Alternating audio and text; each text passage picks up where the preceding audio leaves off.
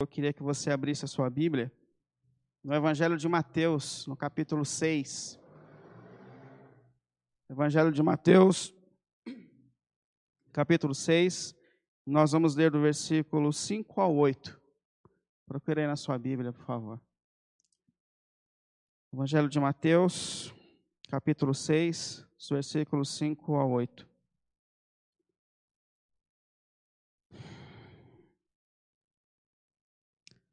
Esse culto em casa ele é bem mais desafiador para a gente, porque a gente tem muitas coisas roubando a nossa atenção. É a criança que passa, a gente está mais livre, mas tenta nesse momento separar esse momento, essa, essa hora para esse tempo de comunhão, de reflexão, de oração. Então, abra lá sua Bíblia, Evangelho de Mateus 6, 5 a 8. Palavras de Jesus, Senhor. Diz assim: Quando vocês orarem, não sejam como os hipócritas. Eles gostam de ficar orando em pé nas sinagogas e nas esquinas, a fim de serem vistos pelos outros. Eu asseguro que vocês, eu asseguro que eles já receberam a plena recompensa. Mas, quando você for orar, vá para o seu quarto secreto e feche a porta e ore ao seu pai que está em secreto. Então, seu pai, que te vê em secreto, o recompensará. E quando orarem, não fiquem sempre repetindo a mesma coisa, como fazem os pagãos. Eles pensam que, por muito falarem, serão ouvidos. Não sejam iguais a eles, porque o seu pai sabe do que vocês precisam, antes mesmo de vocês pedirem. Amém? Diante da palavra de Deus, eu queria que você, se você estiver sozinho, sozinho, ou se você estiver com a sua família, que você feche um pouco os seus olhos, para que a gente fale com Deus nesse momento em oração, para que Ele nos toque onde nós estamos, da maneira que nós estamos, para que Ele nos direcione nesse tempo. Então, feche um pouco os seus olhos para que a gente ore ao Senhor. Santo Deus, Pai, nesse momento que nós estamos ainda de afastamento, Senhor.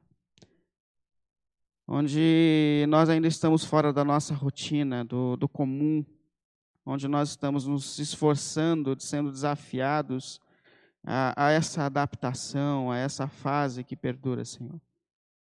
Nós nos colocamos diante de Ti, Senhor. Deus que nos vê, Deus que nos conhece, Deus que sabe como nós estamos nesse período, Deus que está em cada casa, Deus que está em cada coração nesse momento. Mesmo com aqueles que nesse, nesse período estão sozinhos, talvez solitários, solitárias, acompanhando esse momento de reflexão. Ou aqueles que podem se assentar com sua família, com quem ama, para participar desse momento de reflexão, de adoração. Pai querido, que a sua presença graciosa esteja sobre cada lar, Senhor sobre cada família, sobre cada casa. E que pelo nome de Jesus, o Senhor, Deus Pai, o Senhor venha mais uma vez nos tocar, nos direcionar, nos fortalecer nesse momento em que nós estamos diante de Ti. Que o Seu Espírito sopre entre nós, sobre nós, trazendo forças, trazendo luz, trazendo restabelecimento, trazendo ânimo a cada um de nós, Pai. Por Tua graça pelo nome do Senhor Jesus. Amém. Amém. Dentre tantas coisas que nos afetaram nesse período que nós estamos vivendo, eu acho que essa falta do convívio social talvez seja a que mais pese para a gente. É, esse negócio da gente não poder encontrar, da gente não poder ir, da gente não poder visitar, isso talvez traga um peso muito grande sobre sobre nós, é, dentre essa fase que a gente está vivendo.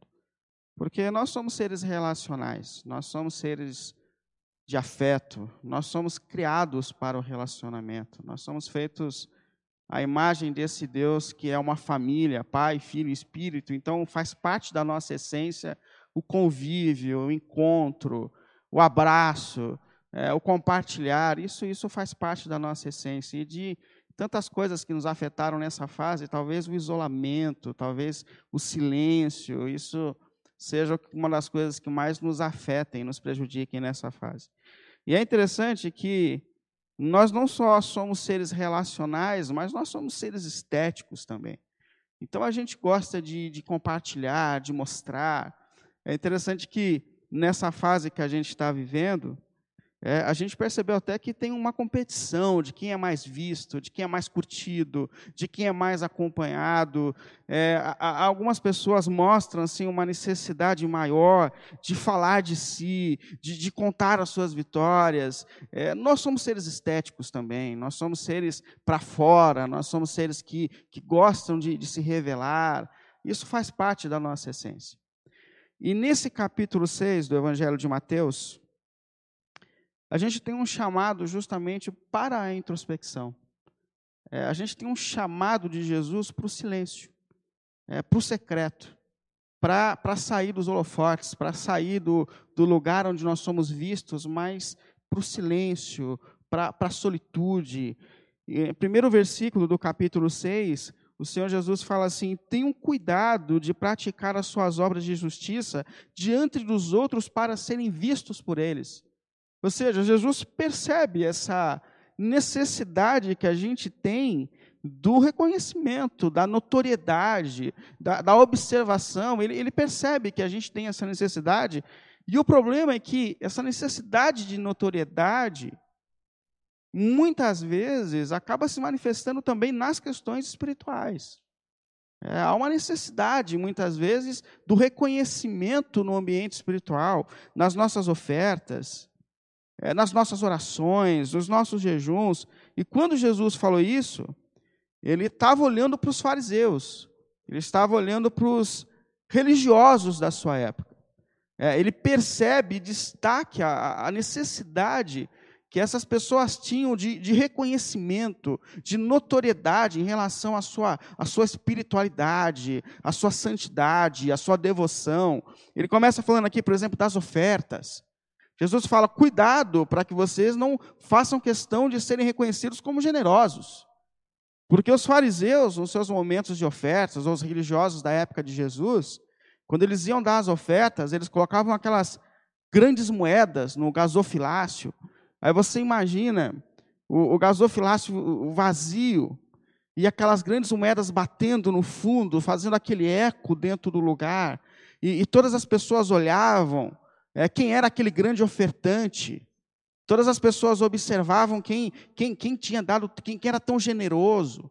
E eles gostavam desse reconhecimento, eles gostavam desse olhar das pessoas sobre a sua generosidade. Eles tinham as suas orações. Sabe que o judeu, quando ele tinha o seu horário de, de oração, onde ele estivesse, ele ia colocar o seu tapete e ele ia orar.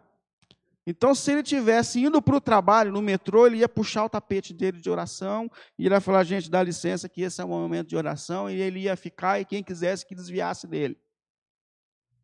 Ele tinha os seus momentos certos de oração, ele tinha essa questão é, da pontualidade. E Jesus, ele começa a sacar, a perceber que eles faziam questão de terem os seus momentos de oração nos lugares mais públicos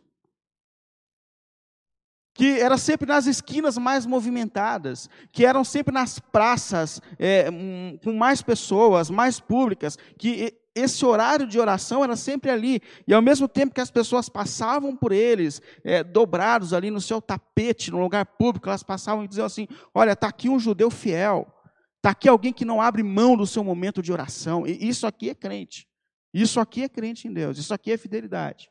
E Jesus estava sacando isso deles. Eles tinham seus momentos de jejum, e eram aqueles assim que, que se abatiam, e alguém olhava e dizia assim: O que está acontecendo, meu irmão? Falou, Olha, 20 horas de jejum já. Aliás, guarda um pedaço do, do, da lasanha para mim, porque eu estou tô, tô desesperado com essa situação. Então Jesus ele está sacando aqui essa, essa necessidade de mostrar-se, é, de, de revelar-se crente, de mostrar o quanto eram fiéis, de mostrar o quanto eram de oração, de mostrar o quanto eram generosos, de mostrar que eram pessoas é, que jejuavam. Jesus está observando esse movimento dessas pessoas.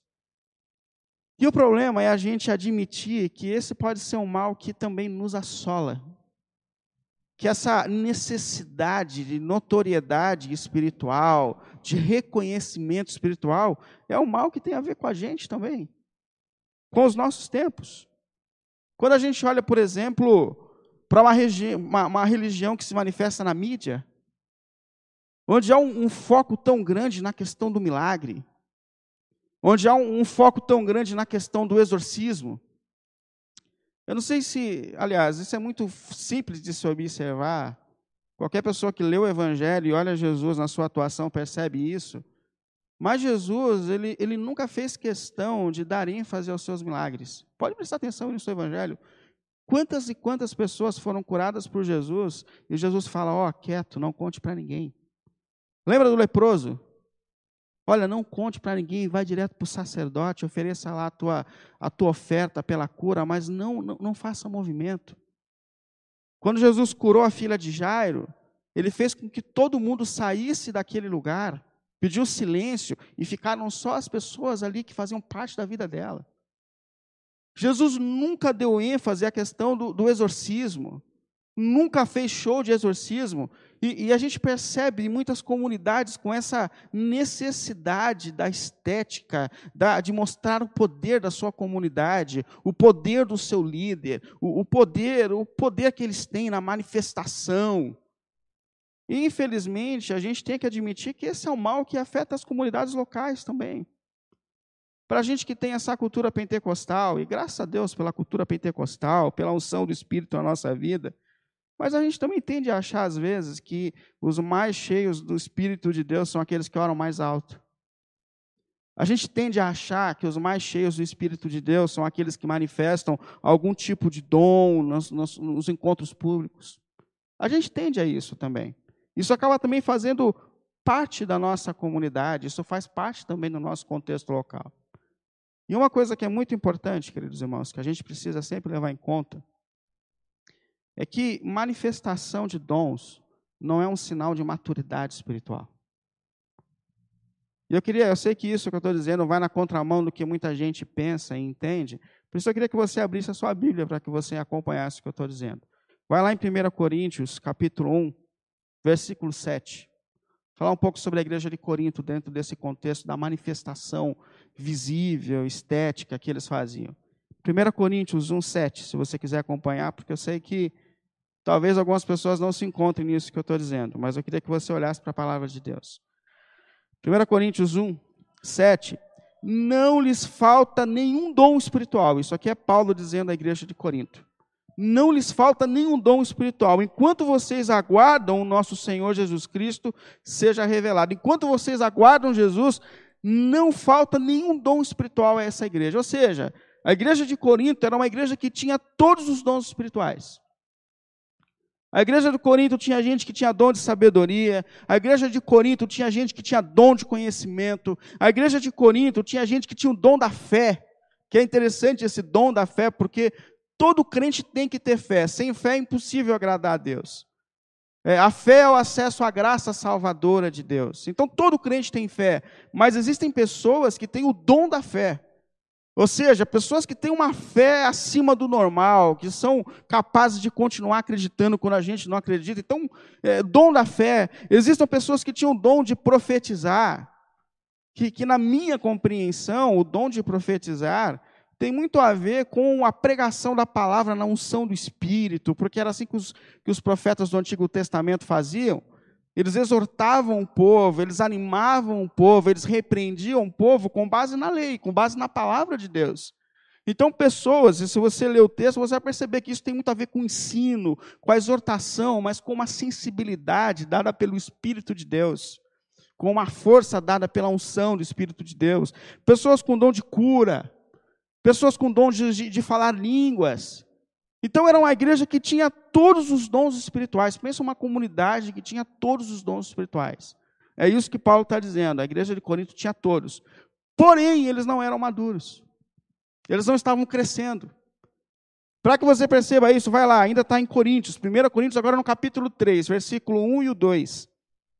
Segue comigo aí para que você perceba na palavra de Deus que é a autoridade das nossas vidas, da nossa caminhada. 1 Coríntios 3, 1 e 2. Ainda Paulo falando à igreja de Corinto. Irmãos, não lhes pude falar como a espirituais, como uma igreja que tinha todos os dons espirituais, mas eu não pude falar a vocês como a espirituais, mas como a carnais, como crianças em Cristo.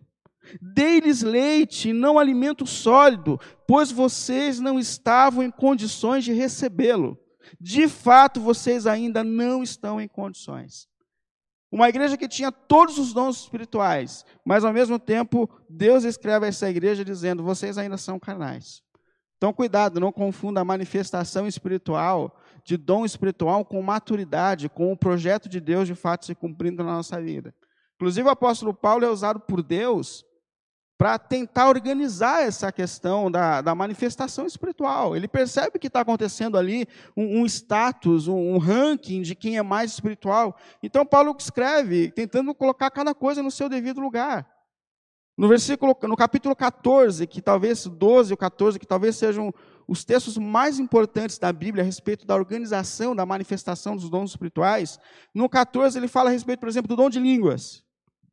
O dom de línguas é, é uma habilidade, principalmente aqui em Coríntios 14, que, que o Espírito de Deus dá a nós de orar a Deus em línguas, em sons, no êxtase da presença do Espírito, que às vezes que nem a gente entende, mas que Deus entende.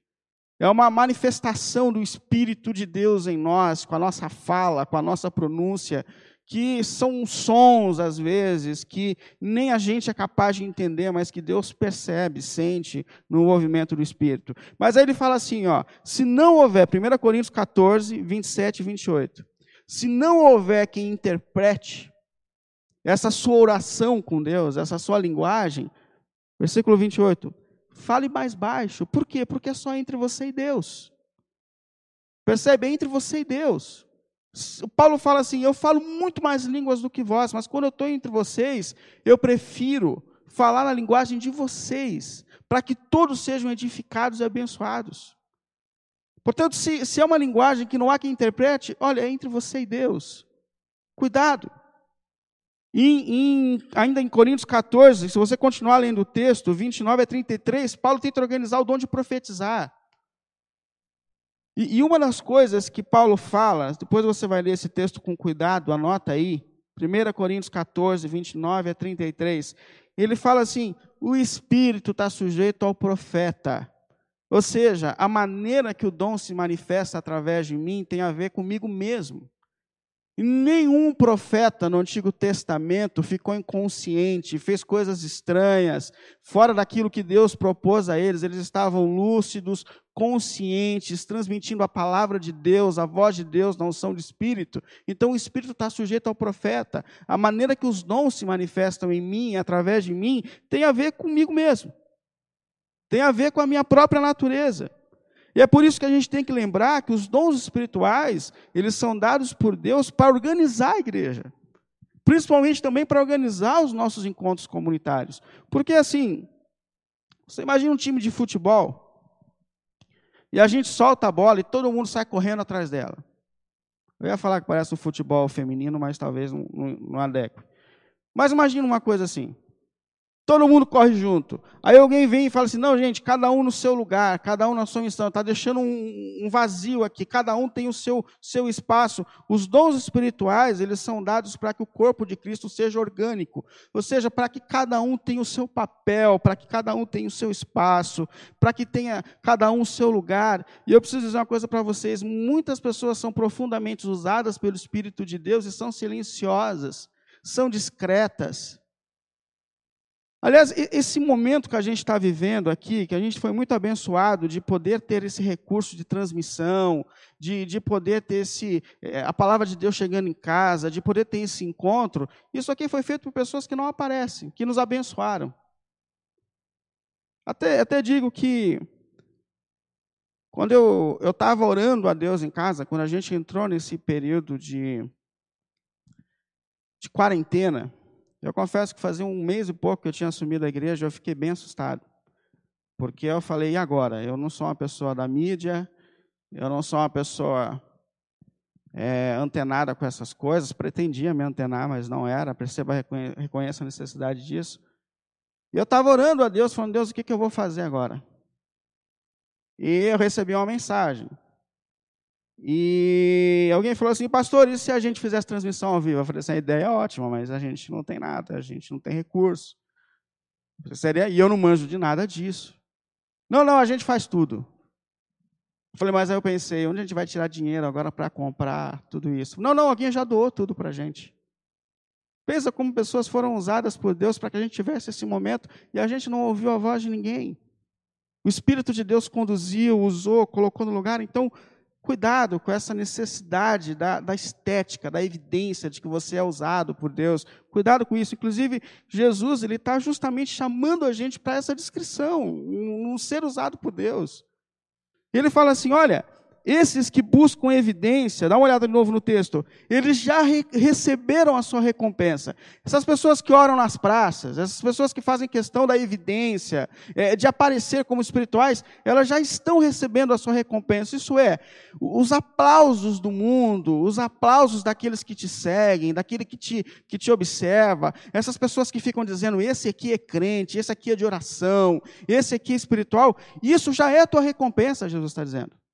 Isso já é a tua recompensa. Essas pessoas que estão atrás, isso já é. E Jesus fala assim: hipócritas.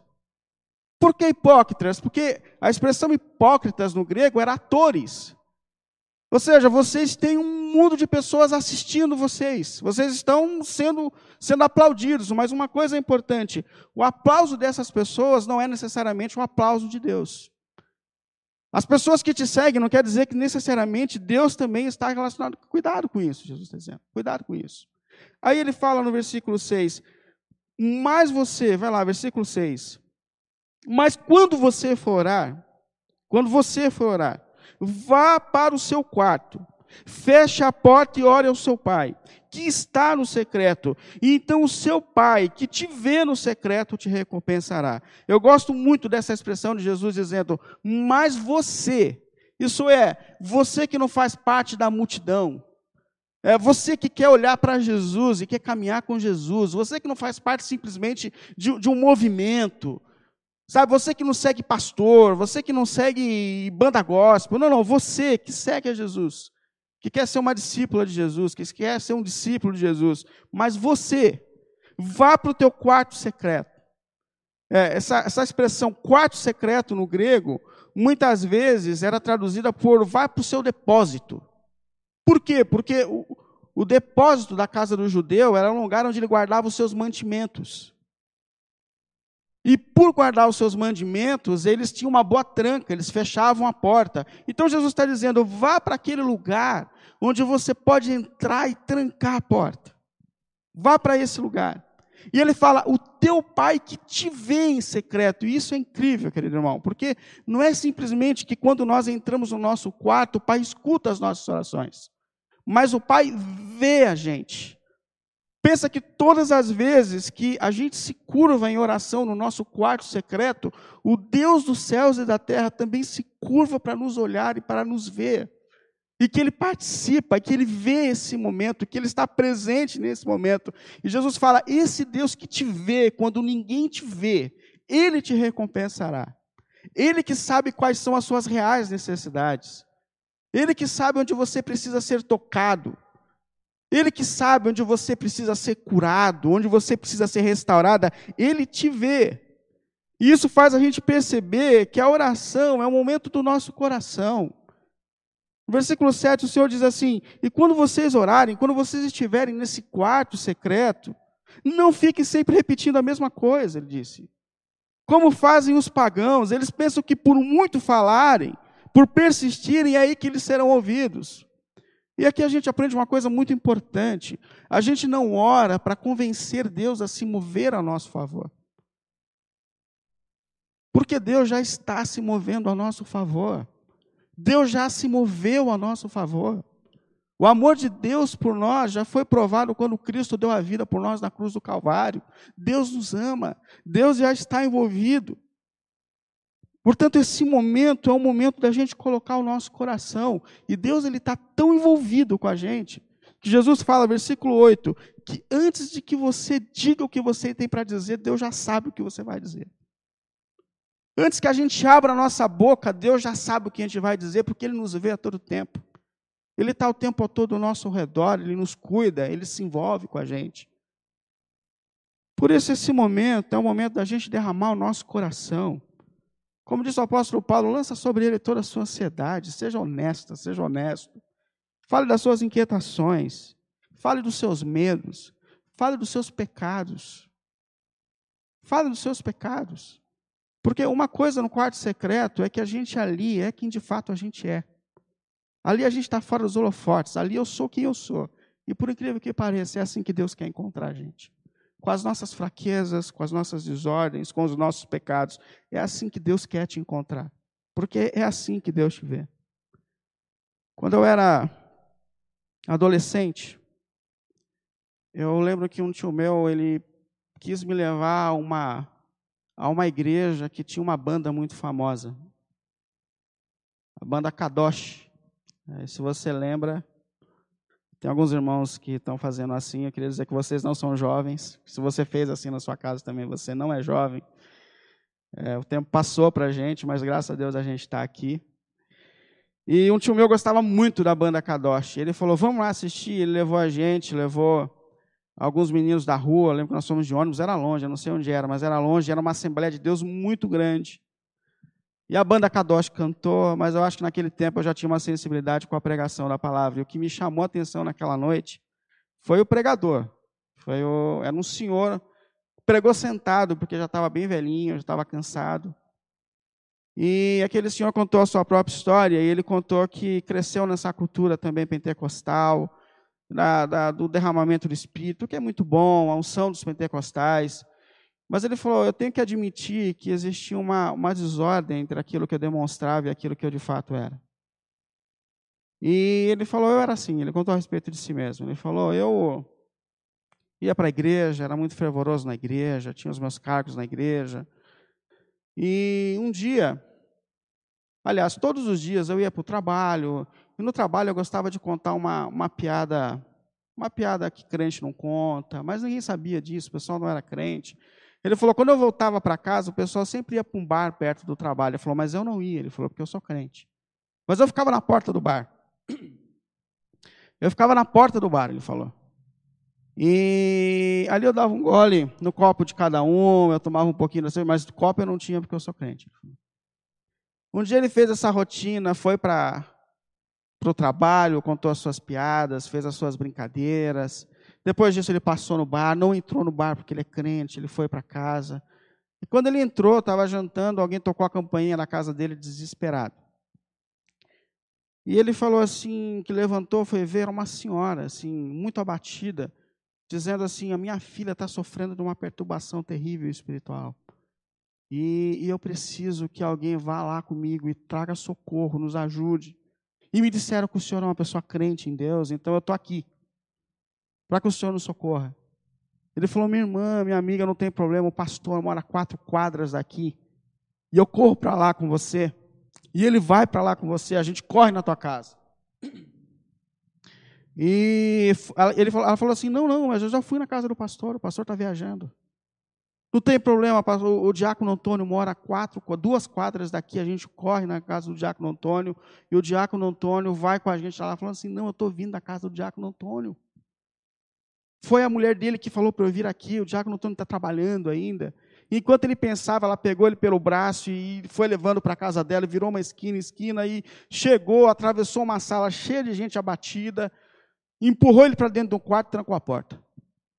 E ele ficou sozinho com a menina. Falou que essa menina pulou em cima dele, rasgou a roupa dele, bateu nele, despenteou, ele tentava fugir, agarrava ele pela perna. E foi um vexame na vida dele. Falou, foi um vexame da minha história. Aí ele saiu do quarto todo arrebentado, olhou para aquelas pessoas. E as pessoas olhando para ele com uma cara de decepção, porque era a única esperança que, que eles tinham a respeito da menina. E ele falou que aquele momento trouxe um constrangimento para ele. E ele olhou para a mãe daquela menina e falou: A senhora tem um quarto vazio aqui? Ela falou: Tem um quarto ali, ó. Não entendeu o que ele estava dizendo. Ele falou: Eu me tranquei naquele quarto e ali eu rasguei meu coração diante de Deus. Pedi perdão a Deus por minha hipocrisia, por minha religião estética e pela falta de coração que tinha naquilo que eu vivia. Falou: Chorei, me quebrantei, saiu do quarto e falou: Agora eu vou naquele quarto. Mas quando ele entrou no quarto da menina, a menina já tinha sido liberta, tudo já estava calmo de novo. Isso me marcou muito, porque ele falou: Eu nunca mais deixei de ter minha vida no meu quarto secreto com Deus. Eu nunca mais cuidei mais da parte estética do que da parte íntima do meu relacionamento com Deus. E o que é importante nesse momento que a gente está vivendo é que a gente foi impedido dos nossos convívios sociais. A gente não pode ir para o shopping. A gente não pode vir para a igreja. Mas a porta do quarto secreto está lá, está acessível. O que cabe a gente aqui é vencer a nós mesmos para que a gente entre. E não é fácil a gente vencer a nós mesmos para entrar nesse lugar. Mas Jesus está chamando a gente para esse lugar. Para esse lugar que quando a gente se dobra, os olhos de Deus estão sobre nós. Ele nos vê, ele nos, ele nos toca, ele participa desse momento. Os olhos de Deus estão sobre nós, ele nos vê nesse momento. E que a voz de Jesus que disse: Vem a mim, você que está cansado, sobrecarregado, você que está angustiado com essa fase que a gente está vivendo, você que está inquieto, você que está insegura, você que está vivendo assim um monte de conflito interno. Ouvi Jesus dizendo: Vem a mim. Ou seja, venha para esse quarto e deixe esse Pai que te vê no secreto te tocar, restaurar tuas forças, restaurar o seu ânimo restaurar a sua alegria, restaurar a sua fé. Esse Pai que vê a gente, que participa com a gente, que toca a gente, e que detalhe, que pode nos recompensar por Sua graça, aonde nós precisamos do Seu toque e da Sua recompensa. E Ele sabe disso porque Ele nos vê, nos vê a cada momento. Que a gente encontre esse caminho de restauração, que a gente sinta esse toque de Deus nesse lugar secreto que a nossa espiritualidade, que a nossa vida comece no íntimo, onde Deus nos vê, onde, não onde as pessoas nos veem, mas um lugar mais importante onde Deus nos vê, onde Ele nos toca. E Ele nos fortalece e nos sustenta em cada circunstância. Em nome de Jesus. Queria te convidar nesse momento à oração. Já que a gente está falando sobre oração. E o seu coração nesse momento pode ser o seu quarto secreto a, o seu, a sua mente de ter essa convicção de que agora que nós fechamos os nossos olhos, Deus está sobre nós e Deus está nos vendo. Que Deus sabe como estão os seus sentimentos nesse momento que a gente está vivendo. Que Deus sabe dos conflitos que você enfrentou essa semana. Porque Ele está envolvido, Ele sabe antes da gente falar. E a se derramar diante dEle. A se derramar diante dEle. Para que Ele nos console e nos fortaleça onde a gente precisa. Vamos orar? Santo Deus e Pai, Deus que apesar da sua glória, que apesar do trono, que apesar de tudo que és, por graça te curvas para nos olhar, Senhor. Quem, quem somos nós, quem disse o salmista, para que os olhos do Senhor estejam sobre nós? Quem somos nós para viver debaixo do seu cuidado e do seu amor? Quem somos nós, Senhor? Mas o Senhor mesmo assim nos amou e nós temos a convicção dentro de nós, Senhor, de que as Suas mãos nesse momento estão sobre todos nós, fortalecendo aqueles que estão cansados, Senhor, aliviando os que estão angustiados. Deus querido, pessoas que têm enfrentado em si mesmo conflito, angústia, agonia, ansiedade, que estão perdendo o seu ânimo, que estão perdendo a alegria, talvez, Senhor. Deus, move o seu espírito sobre cada lar, sobre cada vida, trazendo renovação, trazendo fortalecimento. Em nome de Jesus, Pai, visite, toque, fortaleça, restaure, Senhor. Em tua graça em tua misericórdia, eu te peço, Senhor. Visita o abatido, Senhor. Fortaleça o cansado, Senhor. Traga alívio sobre aquele que está sobrecarregado, Senhor. Traga luz sobre as mentes confusas, Senhor. Move, Senhor, o teu espírito e a tua graça sobre nós. Nós te pedimos assim, Pai, pelo nome do Senhor Jesus. Amém. Amém.